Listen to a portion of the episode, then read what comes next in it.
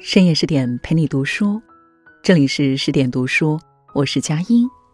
那么今天我们要和大家分享到的文章是：看了人生海海，我顿悟了什么是人生最稀缺的能力。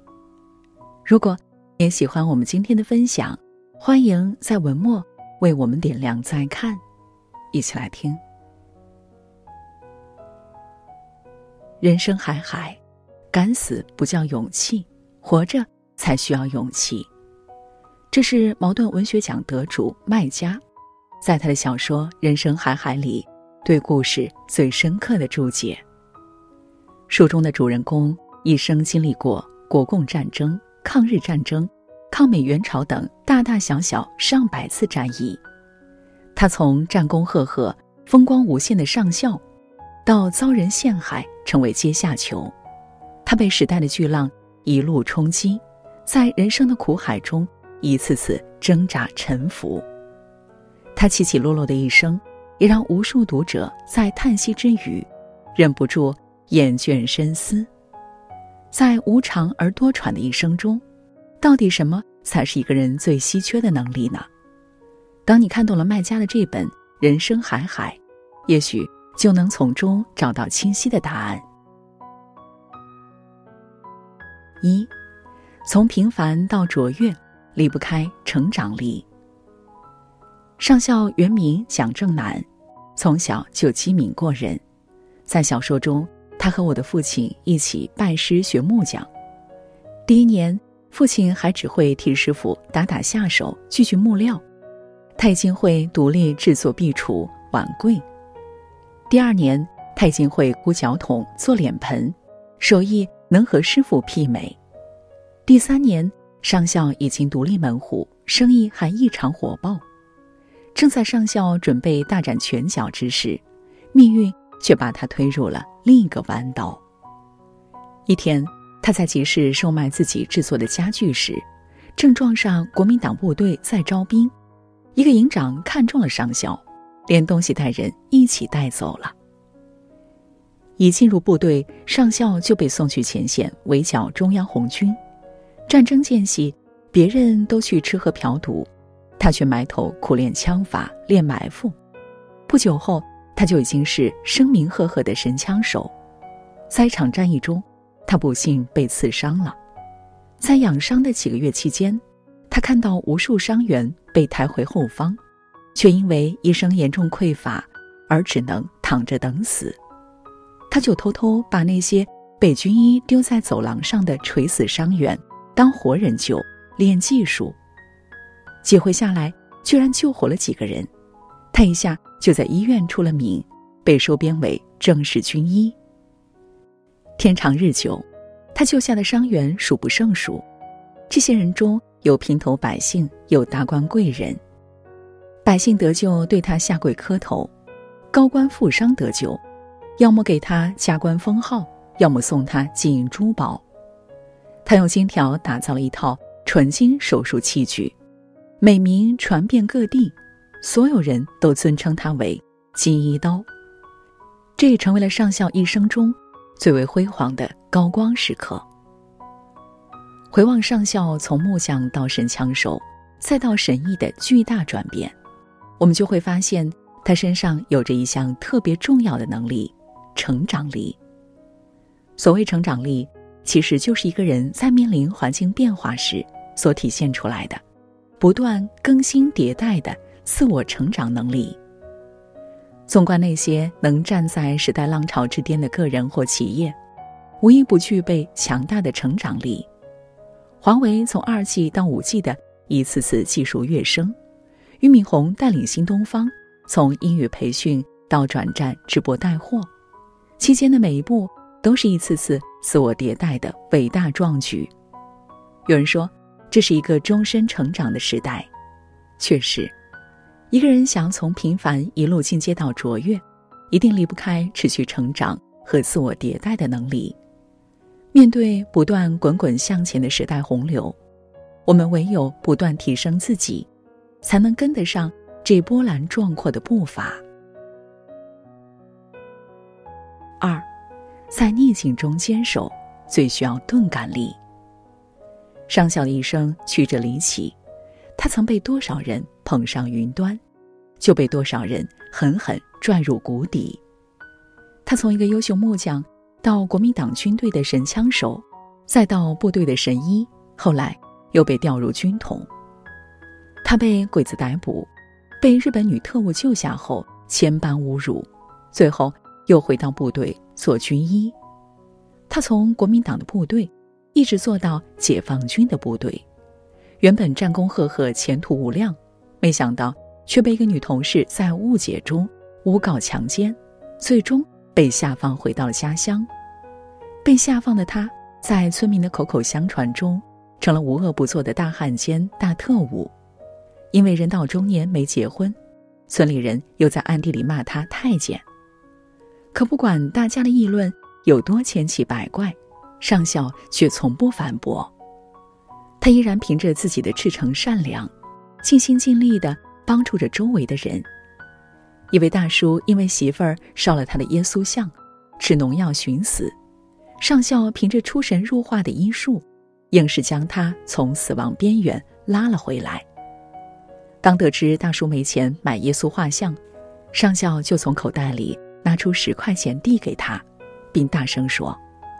世上只有命最值钱，我被人骂成太监都照样活着，你死什么死，轮不上。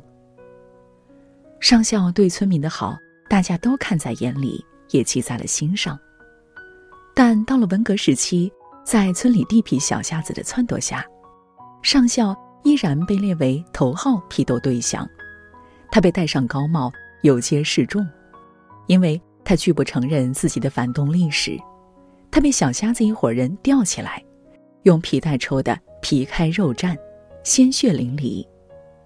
随后，他又被反绑双手，关在一间臭气熏天的柴房中。在这样让人绝望的环境中，上校依然没有怨天对地、自怨自艾。面对小瞎子的严厉拷问，他每次都不急不躁、气定神闲的回答。日本作家渡边淳一在《钝感力》一书中，将上校这种擅长屏蔽痛苦的能力，称之为“钝感力”。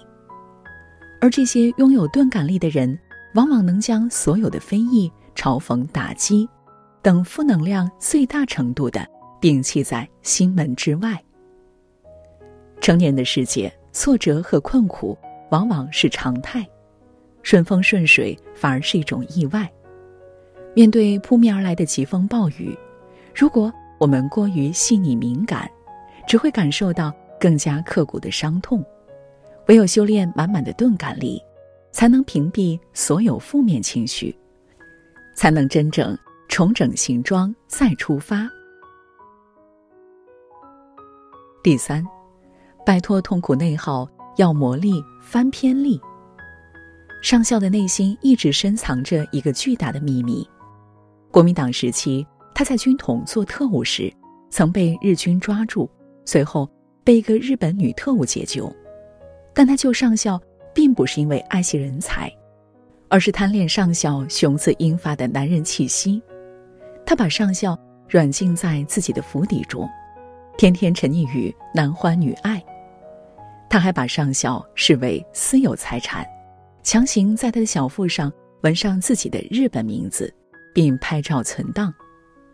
上校刚被解救出来时，也很想在这个大名鼎鼎的日本特务家里收集情报，所以他一边虚与委蛇的应付女特务，一边等待时机逃脱。但上校的组织在上海，而这里是北平，他想尽了办法都没有联系上组织，搜集的情报一条也没送出去。他就这样一天天煎熬着。肚皮上的那一行字，也成了他终身的耻辱和誓死捍卫的秘密。所以在文革时期，当小瞎子想强行扒开上校的裤子，看他肚皮上的文字时，原本任其羞辱的上校勃然大怒，他割掉了小瞎子的舌头，挑断了他的脚筋和手筋，然后将其反绑后，迅速逃离现场。就这样。上校从一名被批斗的坏分子，变成了一个杀害革命小将的罪犯。他带着老娘四处奔逃，但最终还是被告发，再次被押上审判台。当台上的干部宣布他其中一条罪状是日本特务的走狗时，小瞎子的父亲在台下大喊：“他肚皮上有证据，快扒下裤子看看！”众人一听，就蜂拥而上去扒上校的裤子。巨大的恐慌让上校一下就崩溃了，他冲进人群，大吼大叫，并不断的抢夺刀具，猛刺自己的小腹。大家看到上校已经被逼疯，吓得赶紧一哄而散。就在大家以为上校会横尸街头时，某军医院曾经的女同事找到了他。这位女同事正是从前暗恋上校，又因种种误会，在一气之下控告上校强奸的人。多年以后，女同事才发现，当年在深夜悄悄摸上自己床的人，根本不是上校，而上校却因为她的诬告毁了一生。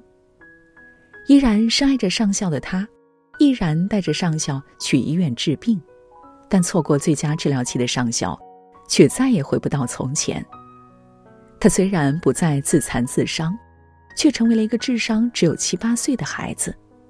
从前被他用生命去捍卫的秘密，已经完全从记忆中烟消云散。一辈子被困在耻辱中的上校，也因为这场疯病。而强行将这滔天的耻辱彻底翻篇。有人说，人生在世一定要学会及时翻篇，才能在重重困境中找到出路。是啊，人生如棋，每走一步都暗藏着无数可能。学会翻篇，就是学会放下所有的不公和伤害，也是学着接受生命中所有的事与愿违。行走在漫漫黑夜，唯有学会及时翻篇，才能迎来新的曙光，开启新的旅程。人生就如大海，时而风平浪静，时而巨浪滔天。我们无数人都曾被困苦一路追逐，被狂风巨浪迎头痛击，就如人生海海中的上校。用自己跌宕起伏的一生告诉我们的苦难守恒定律。人生的无数苦难，我们往往躲不开，也逃不掉。你没吃这种苦，就会吃那种苦。在这漫长而多色的一生中，想要活得清醒而通透，就要做到罗曼·罗兰所说：在认清生活的真相之后，依然热爱生活。当我们。能真正破除我执，坦然接受生命中所有的悲与喜。当我们与所有的事与愿违都达成和解，也就拥有了属于自己的宁静与超然。好了，这就是今天我们想和大家分享到的内容。更多美文，也请你继续关注我们，也欢迎把我们推荐给。你的朋友和家人，一起在阅读里成为更好的自己。晚安，亲爱的。